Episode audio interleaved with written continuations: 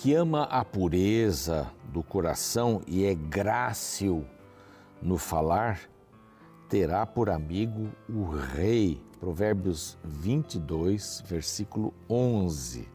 O que ama a pureza do coração. Há uma bem-aventurança que fala sobre isso, né? Os puros verão a Deus. Os puros verão o rei. Serão amigos do rei fala de maneira graciosa como é importante falar de uma maneira tranquila. Para isso, o que sai da boca depende do que está no coração. A pureza no coração, aqui diz. O que ama a pureza do coração vai ter palavras. Do que está cheio o coração, fala a boca. É, é, é outro verso parecido com esse. Então vamos buscar manter a pureza do coração, andando com Cristo, lendo a Sua palavra, e as nossas palavras serão edificantes, até nos chamar a atenção, até no corrigir, no disciplinar. As palavras são gráceis. Que coisa linda, essa palavra é muito bonita, né? graciosas.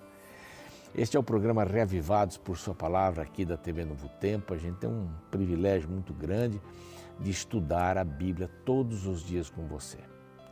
Já vou agradecer de novo o pastor Batistotti, que nos substituiu aqui, já faz uns quatro meses e meio da minha cirurgia e a ferida está fechando, bastante trabalho numa clínica e nós temos a alegria de receber em casa, dia sim, dia não, os enfermeiros dessa clínica, Rubens e sua esposa. Um abraço para eles aí que nos, nos têm ajudado muito, muito, muito. Você pode nos acompanhar aqui no programa Reavivados, aqui nesse horário, às seis da manhã, todos os dias, mas também no NT Play, no Deezer, no Spotify, ouvindo, né? E no YouTube. Nosso canal é Reavivados por Sua Palavra NT. Olha, nós já estamos bem próximos dos 500 mil, do meio milhão. E eu convido você que não está inscrito ainda no canal que se inscreva. Clique no sininho, dê o seu like também e compartilhe o programa, copie o link, compartilhe com as pessoas os capítulos e o canal também. Graças aos anjos da esperança que nós podemos aqui ter todo esse aparato aqui no Novo Tempo na rádio, na TV, nas mídias sociais e nos cursos bíblicos. Se você quiser se tornar um anjo da esperança, é bem simples, basta escrever uma mensagem para este WhatsApp que aparece aqui, dizendo eu quero ser um anjo da esperança, como é que eu faço? Você vai receber todas as informações. E nós temos a alegria de ter materiais bons como este daqui, da série, o guia de estudo, né, da série Bíblia Fácil, nós temos as profecias de Daniel. Um livro extraordinário e aqui de uma maneira bem didática, com testes aí no final para preencher e tal. São vários temas que você vai adorar estudando o livro de Daniel. Para receber esse material gratuitamente, tem aqui um outro WhatsApp. Você entra em contato, manda sua mensagem dizendo: Olha, o curso Daniel, Profecias Daniel, pronto eu gostaria de fazer, vai receber na sua casa pelo correio, tá bom? Nós vamos para um rápido intervalo, na volta, Salmo 68.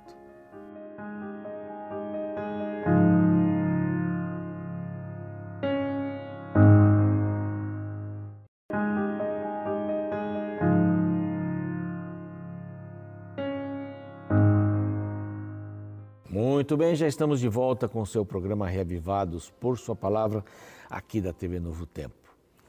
Nós vamos passar agora ao Salmo 68, é um salmo grande aqui, tem 35 versículos, e nessa linha do Salmo 65, 6, 7, é, é, vem gratidão.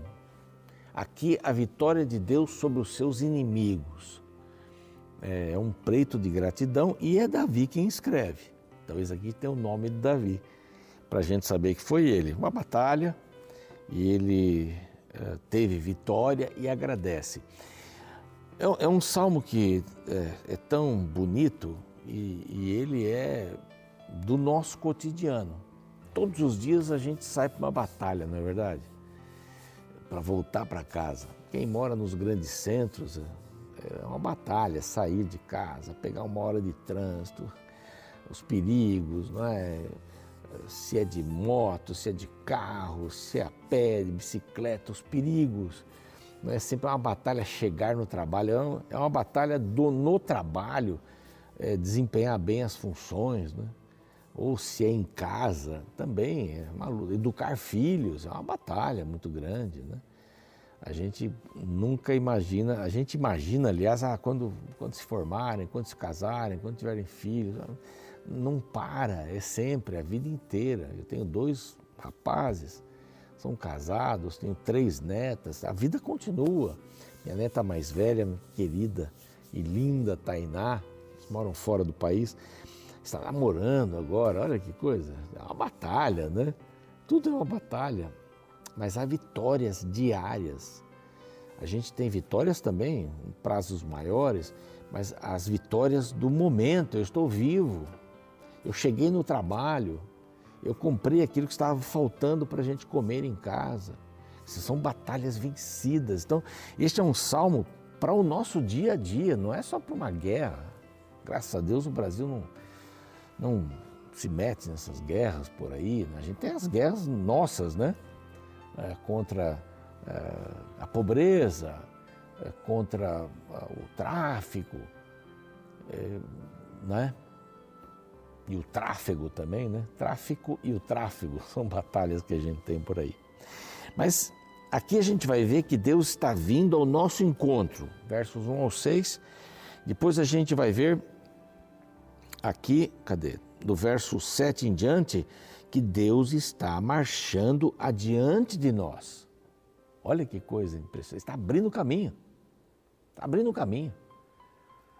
Mas você se gosta de andar na mata, vai alguém abrindo o caminho, você vai atrás, o caminho já está feito. Alguém que vai cortando ali as folhas para você passar assim sem ser molestado. Então, do 7 ao 18, Deus está marchando na frente. Ele vem ao nosso encontro, marcha na frente.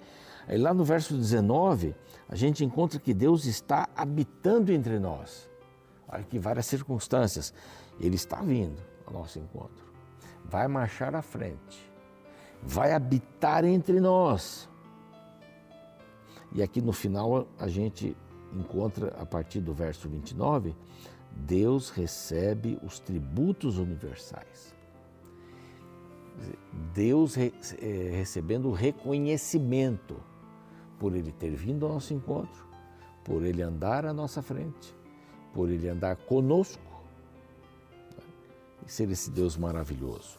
Fala uma porção de coisas, né? fala sobre o poder é, de Deus, a punição de Deus, o poder de Deus. É, vamos, vamos ler aqui o começo, pelo menos aqui. Levanta-se, Senhor, dispersam-se os seus inimigos, os que o aborrecem, como se dissipa, né, a fumaça. Assim tu os dispersas, como se de, derrete a cera ante o fogo, assim a presença de Deus perecem os iníquos. Porém, os justos, então aqui vem um contraponto, né? Porém, os justos se regozijam. Enquanto o mesmo calor derrete a cera, porque está, está diante, é, de, estar diante de Deus, você é que, que diz de que lado você vai estar. Né? Você vai estar com Deus, então ele vem ao nosso encontro. Para os ímpios, eles se tornam inimigos de Deus.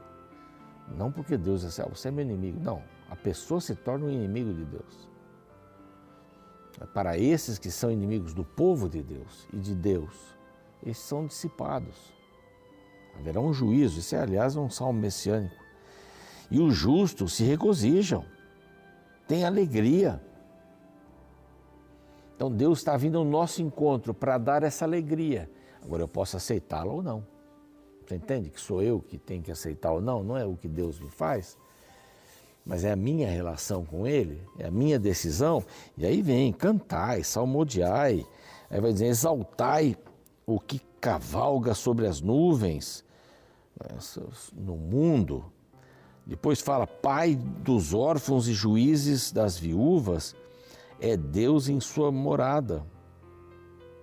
É, ele é o pai, ele é o juiz da viúva, é aquele equilibrado, equânime. Esse é o povo. Deus faz que o solitário more em família para a prosperidade. Eu acho, eu acho esse pedaço aqui muito lindo. Para que o solitário viva em família. Nós talvez, não sei se eu posso dizer isso, mas nunca tivemos pessoas tão, tantas pessoas solitárias. O mundo também tem bilhões de habitantes. Mas nós estamos vendo um mundo de pessoas solitárias. Elas até vivem com outras pessoas, mas são solitárias, são sozinhas. É muito triste isso. E aqui Deus assim, eu sou o pai dos órfãos, sou o juiz das viúvas, e Deus faz com que o solitário não viva mais solitário. Deus tira os cativos, faz os cativos não ficarem mais cativos. E tudo isso vai dando força para a gente. Não é? Essa questão da, da, do ser solitário, sozinho, é, é, triste nesse mundo. Você tem lá, às vezes, no, na família. Você está com o cônjuge, cônjuge e é solitário, solitário. Está com os filhos, até o celular né, é uma das causas. Né? Ele, ele aproxima pessoas que estão longe e afasta pessoas que estão perto. Não é? A ponto de você mandar mensagem, por favor, passe o prato de arroz para mim, à mesa. Então Deus é esse Deus maravilhoso e ele tem que ser louvado. A vitória sobre os inimigos. Os justos devem comemorar a vitória de Deus sobre os inimigos e sobre o inimigo maior que é o diabo. E aqui então fala que Deus está marchando à nossa frente ao saíres Ó Deus, à frente do teu povo, ao avançares pelo deserto, tremeu a terra. Quem que está à frente? Deus vem ao nosso encontro, agora está à nossa frente. Está abrindo o caminho. Aí fala de, do Sinai, Moisés, fala da copiosa chuva, fala do verso 10, aí habitou a tua geração, a tua greia, aliás, em tua bondade, ó Deus, fizeste provisão para os necessitados. É Deus está lá na frente, está ajeitando o caminho. E até ele diz assim: reis de exércitos fogem, verso 12, e a dona de casa reparte os despojos. Quer dizer, com Deus não há reinos fortes para derrotar aquele que é de Deus. Deus está à frente. Quando o povo de Israel entrou em Canaã, de quem foi a primeira batalha, a vitória da primeira batalha? Foi de Deus. Aí o povo se animou, foi para outra cidade. E tiveram perdas, baixas, e voltaram tristes, chorando. Aí Deus diz assim: Mas quem é que mandou vocês saírem? A batalha é minha, eu vou à frente. É que tem uma porção de coisas aqui, um pedaço do cântico de Débora, né? quando o Todo-Poderoso ali dispersa os reis, cai neve sobre o monte Salmão, o monte eh, de Deus é, é Bazã, Serra das Elevações, o lugar do Senhor.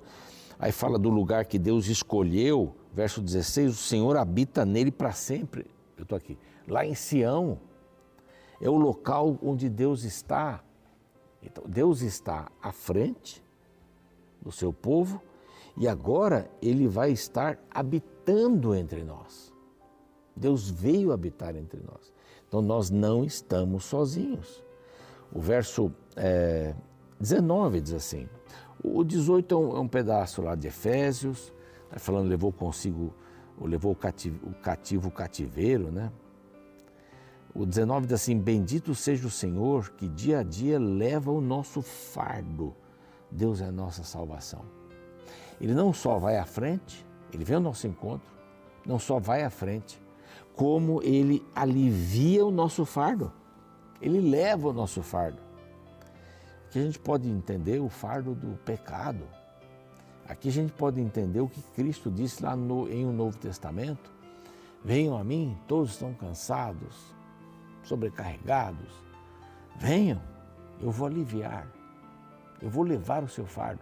Cristo levou o meu fardo na cruz. Os meus pecados foram pregados na cruz. O nosso Deus é Deus libertador.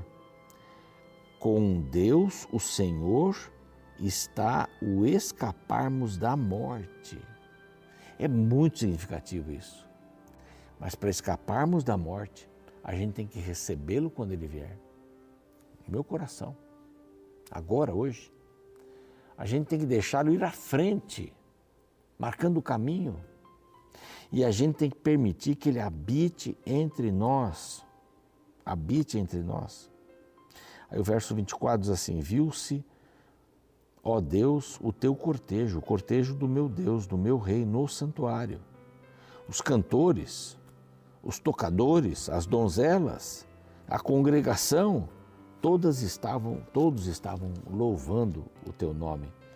Aí no verso 28, reúne, ó Deus, a tua força, a força divina que usaste a nosso favor. Vamos juntar forças. Não, nossa, não temos força nenhuma. Mas o Senhor junta aqueles que são fortalecidos pelo Senhor. Aqui então fala que Deus recebe os, os atributos, né? os reis te oferecerão presentes, no verso 29. Fala aqui do Egito, da Etiópia, príncipes vêm do Egito, da Etiópia. Reinos da terra, cantai, salmodiai a Deus, todos vão fazer isso. Tributai glórias a Deus, que no verso 34 e no verso 35, ó Deus, tu és tremendo nos teus santuários. Ó Deus de Israel, o Deus de Israel, ele dá força e poder ao povo, bendito seja, bendito seja Deus. Começa com levanta o Senhor diante dos seus inimigos. É, o justo, porém, se regozija, ele não desaparece como os inimigos. O Senhor vem ao meu encontro. Né? Quando a gente fala ao encontro é junto, né? quando a gente fala de encontro é uma, é uma partida. Então, ao encontro aqui, o Senhor vai à frente, mas eu tenho que permitir, né? Não adianta ele ir à frente e eu fico parado lá atrás, eu não ando no caminho. Eu faço o meu próprio caminho, não dá certo isso. Deus habita entre nós e por habitar entre nós as outras nações vão louvar o nome dele. Então eu sou uma peça fundamental é que fala também do Messias. Né? Deus vem ao nosso encontro enviando o Messias. Ele vai à nossa frente, começa o processo, ou desenvolve o processo de salvação de uma nova maneira. Cordeiro de Deus tira o pecado, vem habitar entre nós, o Espírito Santo, e recebe glórias de todos nós. Esse é um bonito salmo que fala sobre vitória e Deus quer dar a vitória para você. Vamos orar? Pai amado, nós queremos te agradecer é, por esse bonito salmo que nos mostra que o Senhor vem ao nosso encontro. Nós te amamos porque o Senhor nos amou primeiro. Esse é o verso bíblico, tão lindo a mensagem de um lindo verso bíblico. E o Senhor vai à frente, o Senhor habita entre nós e por isso merece toda a honra e toda a glória. Que possamos é, nos apropriar desta mensagem tão profunda e de reconhecermos a, a tua liderança andando à nossa frente, reconhecermos a salvação que o Senhor nos dá gratuitamente, reconhecer que o Senhor habita entre nós, que o Senhor nos faz pessoas melhores, parecidas com Cristo. E nós pedimos que isso aconteça conosco, no nosso casamento, na educação dos filhos, no trabalho, na escola, onde quer que estejamos. Que tudo seja feito para a honra e glória do Teu nome e para a vitória. Amém. O programa segue, eu fico por aqui. Amanhã a gente se encontra com o Salmo 69. Eu me recordo de um programa de humor no qual o pai insistia persistentemente para que sua filha doente tomasse um remédio. A menina, entretanto, com medo do gosto do medicamento, se recusava a atender à ordem do pai. Insistindo em dissuadi-la, o pai garantia que o gosto não era tão ruim quanto ela imaginava. Esperta, a filha olha para o pai e o desafiou. Pai, me prova então que o remédio não tem um gosto ruim. Tome o senhor primeiro. Que desafio! Na mente da menina, acima das palavras do pai, seu exemplo falaria mais alto. E de fato o pai tomou o remédio, mas não conseguiu disfarçar. Sua cara de nojo mostrou que o remédio realmente era ruim e que suas palavras não condiziam com a verdade. Impossível não concordar que o exemplo é a forma mais eficaz de se ensinar. Para Robert Baden-Powell, não existe ensino que se compare ao exemplo. Albert Schweitzer afirmou: Dar o exemplo não é a melhor maneira de ensinar aos outros, é a única. Indo na mesma direção, o inventor americano Benjamin Franklin certa vez declarou: Um bom exemplo é o melhor sermão. De fato, precisamos concordar que em matéria de educação não funciona a fala covardada que diz: faço o que eu digo, mas não faço o que eu faço. Sem dúvida alguma, as minhas ações sempre falarão mais alto que as minhas palavras. Interessante que na Bíblia Deus se mostra um grande pedagogo, pois ele nunca pede algo que não tenha feito primeiro em escala maior. Por exemplo, o Salmo 68, encontramos o louvor de gratidão pelos grandes feitos divinos entre a nação de Israel. Mas nos versos 7 e 8, lemos Deus dando exemplo ao seu povo. Ao saíres, ó Deus, à frente do teu povo, ao avançares pelo deserto, tremeu a terra. Percebe? Antes de convidar o povo para atravessar o deserto, Deus foi à frente. Antes de convidar para a batalha, ele é o primeiro a entrar na guerra. Deus faz primeiro o que ele planeja pedir que seus filhos façam. Em última instância, obedecer a Deus nada mais é do que seguir o exemplo do que ele já faz. É por isso que ele descansou no sábado sem estar cansado. É por isso que ele se batizou sem ter pecado. É por isso que ele se sacrificou sem ter obrigação. Deus tem autoridade moral para exigir nossa obediência, porque ele carrega nas mãos e nos pés as marcas do caminho que ele nos convida a trilhar. Isso nos conforta porque, em meio às dificuldades da vida, podemos olhar para frente e ver pegadas manchadas de sangue. Elas nos lembram que nosso Redentor já trilhou o caminho que estamos trilhando. E se ele venceu, nós também podemos vencer.